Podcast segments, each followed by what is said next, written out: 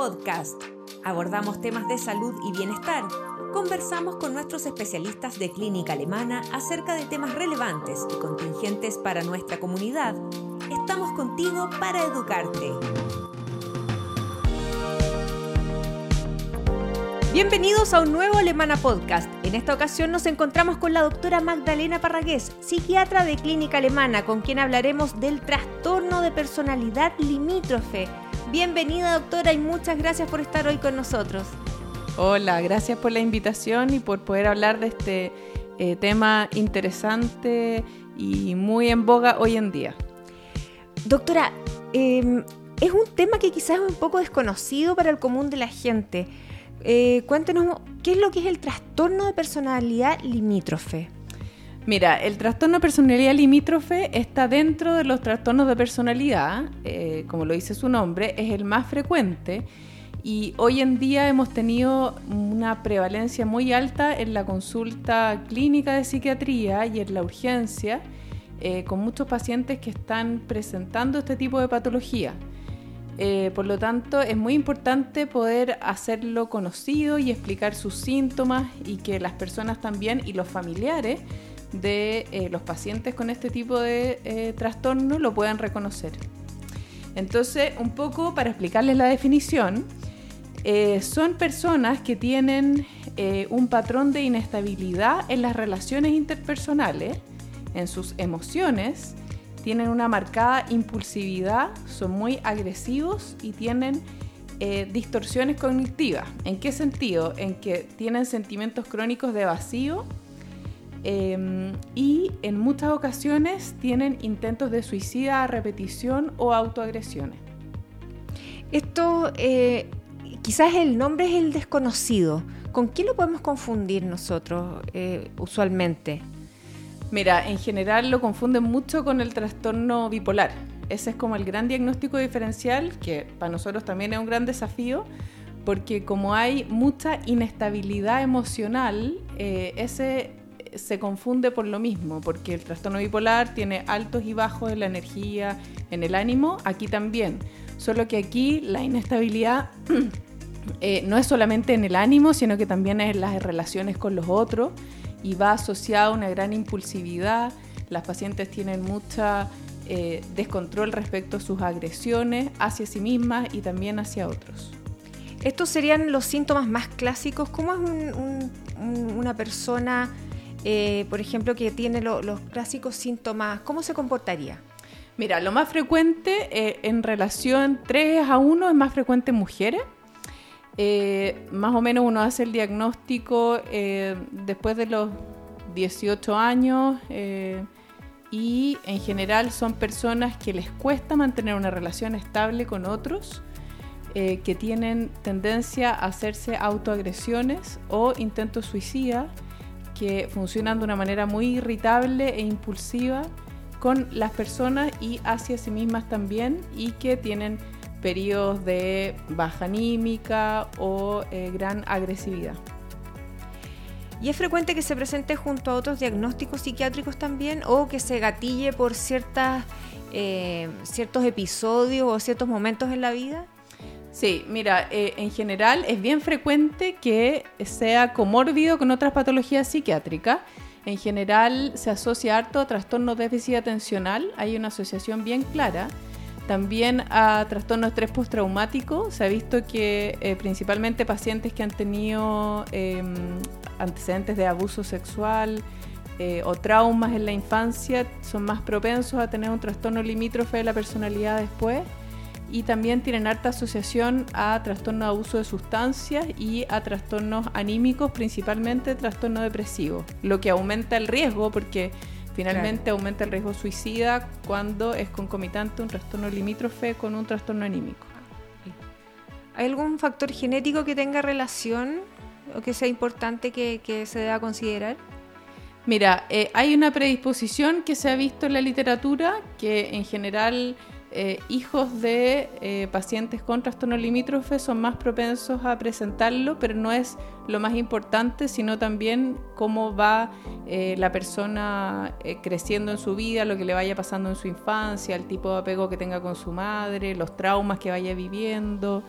y, los diferentes mecanismos que vaya pudiendo desarrollar frente a las dificultades de la vida. Perfecto. ¿Y em, cuán grave puede llegar a ser y cuáles son los riesgos? O sea, desde un... Eh, no sé si hay em, niveles, por ejemplo, de, de qué tan grave puede llegar a ser este trastorno. Mira, puede llegar a ser bastante grave en realidad.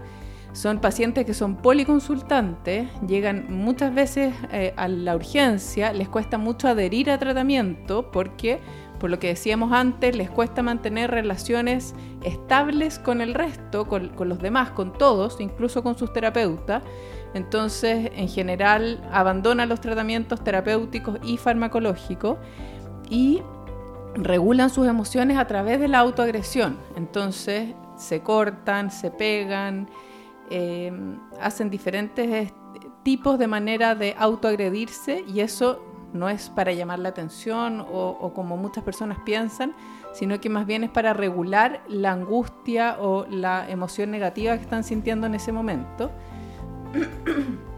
Y eso podría llegar eventualmente a un intento suicida, porque estas personas tienen un sentimiento de vacío crónico eh, y una ideación suicida que al final se cronifica muchas veces. Entonces mm. los intentos suicidas son a repetición y algunos pueden llegar a ser letales, o sea, tienen eh, una mortalidad más elevada que la población general.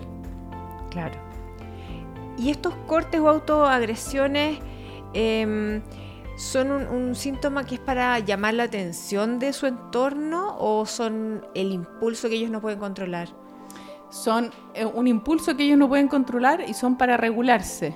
Eh, que eso trabajamos mucho con la familia como para psicoeducar, porque en un primer approach las personas se asustan mucho cuando ven que su hijo o su hija se está cortando y luego cuando esto se vuelve repetitivo, como que le baja la importancia, se se enojan un poco al respecto y nosotros les explicamos que en realidad no es porque quieran llamar la atención, sino que es porque no pueden con la angustia o la emoción negativa que están sintiendo y el corte, al ser algo que infringe dolor en el fondo, les bloquea la angustia o eh, la pena, la tristeza, que es muy aguda que están sintiendo en ese momento y eso los ayuda a regularse. ¿Y cómo se afronta una crisis, por ejemplo, eh, en un paciente con trastorno limítrofe, pensando en un familiar, ¿cómo debería reaccionar? Bueno, eso también en la terapia se psicoeduca mucho a la familia. En el fondo hay que, lo primero que todo, hay que validar su emoción. Em, entender que esa persona lo está pasando mal y que eh, esto eh, de cortarse o de autoagredirse o de hacer un intento suicida, que a veces lamentablemente es el número 8, por ejemplo, y la familia está cansada, hay que explicarle que es un síntoma y que hay que validarlo y tratar de contenerlo eh, como primera medida. Y luego hay que evaluar el riesgo de este intento o de esta autoagresión, si es que eh, hay alguna posibilidad de cuidarlo en casa o si es que no, hay que evaluar em, la indicación de que lo hospitalicen. Esto eh, nos comentaba anteriormente que se da la mayoría de mujeres alrededor de los 18 años más o menos. ¿Hay algún gatillante especial de, por ejemplo, de carácter emocional que son que, hace que este trastorno como que despierte en la persona? Claro, o sea, los factores que lo podrían eh, más predisponer a que partiera serían principalmente los abusos, eh, las pérdidas tempranas en la vida de los padres o no tener un buen apego de crianza, que eso después va produciendo sentimientos de vacío, abandono, sentirse poco querido y eso después produce que las personas funcionen en este patrón de inestabilidad vincular con los otros y que no confíen. Ah, perfecto. O sea, se va, es como acumulativo, se va dando a medida que va, va creciendo también la. Exactamente. y a medida que también el ambiente condiciona que esto se perpetúe. Entonces, la terapia va a enseñarle a esa persona a tolerar el malestar emocional que tenemos todos y no regularlo a través de los cortes, las autoagresiones, sino que de otras formas al final. Claro, se van enfrentando con frustraciones, con personas, con relaciones también, y eso todo puede ayudar a, que se desregulen, ¿cierto? Exactamente, sí, parte de la vida. Claro. ¿Y cuál es el tratamiento más adecuado? Eh, ¿Es un complemento? ¿Cuáles son las formas de tratar este trastorno? Sí, el tratamiento es complementario, no sirve solamente tener un esquema farmacológico eh, y muchas veces tampoco la terapia por sí sola. En general, lo que está más validado hoy en día es una terapia que la sigla es el DBT, que es una terapia conductual eh, dialéctica, eh, que lleva que la persona va a un centro donde va a tener un terapeuta individual, va a tener sesiones grupales y además va a tener un psiquiatra que funciona un poco como de farmacólogo. Entonces, eh, en esta terapia se le van enseñando herramientas de cómo ir generando habilidades frente a las dificultades emocionales que va teniendo.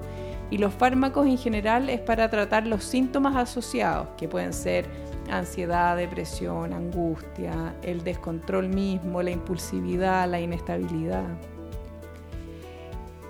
Y esto, bueno, esto es, educar al paciente por un lado, ¿cierto? Y mm, el rol de la familia, eh, ¿qué tan importante es? Es fundamental. En general, si no tenemos una familia em, puesta en el tratamiento, en general no se llega a, un buen puerto. Eh, el DBT de adolescentes, por ejemplo, incluye a la familia 100% en el tratamiento y los incluye en estas sesiones grupales y les hace mucha psicoeducación de las mismas herramientas que se le da a los pacientes que los ayuden después a poder eh, aplicarlas en el momento de crisis. Eh, de hecho, también los pacientes en la terapia individual tienen conexión 24/7 con su terapeuta en caso de que así lo necesitaran para que puedan acudir en caso de que, no sé, se angustiaran porque pelearon con un amigo, por ejemplo, y ahí se les prende el sentimiento de vacío, pueden llamar a su terapeuta individual si es que no estuviera disponible, algún familiar supiera qué hacer en ese momento, cosa que no llegue al corte o que no se prenda la idea suicida en ese caso. Claro. Doctor, ¿algún consejo final, recomendación final que quiera darle a quienes nos están escuchando sobre este tema? Em, nada, si alguno de ustedes siente que le pasan estas cosas, que consulte porque esto tiene tratamiento Em, hay centros especializados y la terapia funciona eh, y el malestar emocional se puede contrarrestar y al final eh, un poco eh, lo que dice la terapia esta del DBT es que tratan de tener una vida que valga la pena ser vivida y al final todos deberíamos poder tener eso. Claro. Ese es el consejo entonces y bueno, la familia también estar atenta a estos síntomas para poder guiar en caso de que, de que sea necesario. Así es. Muchas gracias doctora por su tiempo y por conversar de este tema tan interesante con nosotros. Ah, con mucho gusto. Por nuestra parte nos despedimos y les recordamos activar las notificaciones y compartir este contenido entre sus contactos familiares o quienes crean que esta información sea de su interés. Hasta una próxima ocasión y nos encontramos en un nuevo Alemana Podcast.